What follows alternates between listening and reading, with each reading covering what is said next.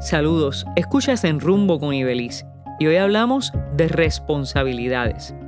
Más bien me refiero a que parece ser una tendencia innata en el ser humano evadir responsabilidades, transferir nuestra responsabilidad a otras personas cuando el asunto de qué se trata no lo queremos confrontar.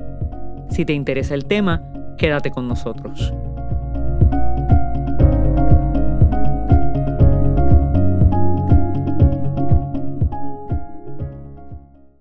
Yo creo en Dios, en lo que no creo es en los cristianos.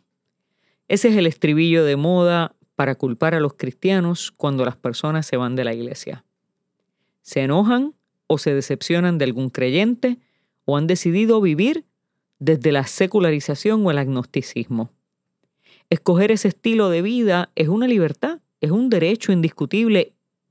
Yo no lo discuto ni lo contradigo. Lo que me parece interesante, por no decirles lo que realmente pienso, es que es más fácil transferir la responsabilidad a los cristianos y acusarles de dar mal testimonio de su fe, en lugar de asumir sus decisiones responsablemente y decir algo así como no creo, no me interesa, no me gusta la iglesia, tengo otras creencias, puedo ser una buena persona sin necesidad de profesar ninguna fe etcétera, etcétera, etcétera. La incapacidad para asumir la propia responsabilidad parece ser un asunto milenario, o más bien inherente a la naturaleza humana. La literatura bíblica lo lleva tan atrás como al origen mismo de la creación, cuando el hombre culpa a Dios y culpa también a la mujer de su desobediencia. Siglos después de este relato, Jesús nos prepara para este tipo de actitudes y comentarios, cuando nos cuenta la parábola del sembrador que se encuentra en Mateo 13, 1 al 9. Y les habló muchas cosas por parábolas, diciendo, He aquí el sembrador salió a sembrar, y mientras sembraba, parte de la semilla cayó junto al camino, y vinieron las aves y la comieron. Parte cayó en pedregales, donde no había mucha tierra, y brotó pronto, porque no tenía profundidad de tierra. Pero salido el sol, se quemó, y porque no tenía raíz, se secó. Y parte cayó entre espinos, y, las, y los espinos crecieron y la ahogaron.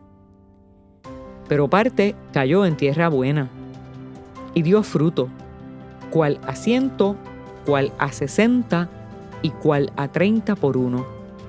El que tiene oídos para oír, oiga.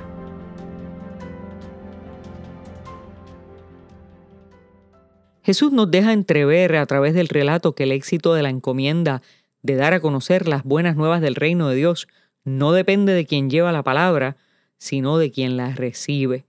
La semilla es la misma. Lo que varía es el terreno donde cae. La semilla tendrá las mismas propiedades y respectivamente de quien sea el sembrador. Si ésta cae en buen terreno, crecerá y dará fruto. La gente que escucha la palabra de Dios es el terreno. La disposición y fertilidad de su corazón es lo que hace la diferencia para el resultado. La responsabilidad no está en el sembrador, querramos admitirlo o no. Esto no es un texto para justificar a los cristianos si no obramos siempre como deberíamos, sino para responsabilizar a cada cual por cultivar su propio terreno y asumir sus propias responsabilidades. El apóstol Pablo decía, pero eso no importa porque lo verdaderamente importante es dar a conocer a Cristo. Aunque algunos lo hagan por razones equivocadas, de todas maneras, me alegra que se hable acerca de Cristo y seguiré alegrándome. Cuando maduremos a asumir nuestras propias responsabilidades, comenzaremos un camino de transformación que dará frutos abundantes. Frutos de bien para nuestra vida y la de quienes nos rodean, pero sobre todo para el reino de Dios.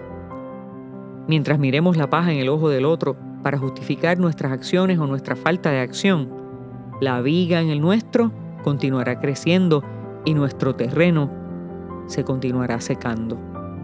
El que tiene oídos para oír, oiga.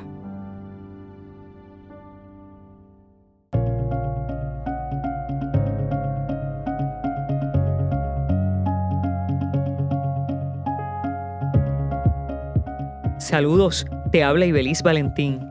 Gracias por escucharnos. Si este mensaje ha sido de bendición a tu vida, compártelo en las redes sociales. También puedes suscribirte en Apple Podcast y Spotify Podcast. Que Dios te bendiga y hasta la próxima.